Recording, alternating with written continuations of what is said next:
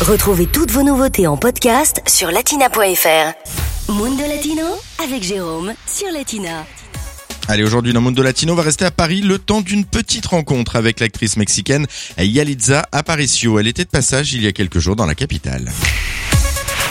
Vous avez sûrement déjà entendu parler d'elle, l'actrice mexicaine Yalitza Aparicio a été découverte dans Roma d'Alfonso Cuarón.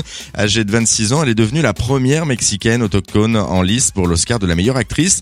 Elle a fait les couvertures de prestigieux magazines internationaux comme Time, qui l'a d'ailleurs classée cette année dans les 100 personnes les plus influentes du monde. Il y a quelques jours, elle était de passage à Paris pour être nommée ambassadrice de bonne volonté à l'UNESCO pour les peuples autochtones. Euh, cette ancienne institutrice devenue actrice presque par hasard possède des origines à la fois mixtec et tricky et pour elle, être ambassadrice aujourd'hui à l'UNESCO, c'est une chose incroyable. Alors, euh, être ambassadrice, euh, c'est vraiment la lutte euh, pour le droit euh, des personnes indigènes. Je suis très contente de- d'être nommée et de pouvoir donner une voix aux communautés indigè- indigènes. L'actrice va donc assurer l'intégration et les droits des peuples autochtones partout dans le monde, notamment à travers la sauvegarde et la célébration du patrimoine culturel autochtone.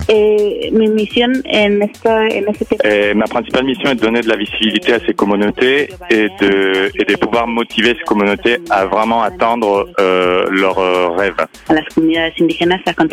sueños. Alors les ambassadeurs de bonne volonté, hein, ce sont euh, des personnalités qui mettent euh, leur renommée et leur talent pendant deux ans au service des combats et surtout des idéaux de l'Organisation des Nations Unies, et ce pour l'éducation, la science ou encore la culture. Engagée dans la défense des droits des humains et la lutte contre le racisme, elle a aussi été l'une des voix de l'Organisation internationale du travail pour la Journée internationale des peuples autochtones euh, de cette année.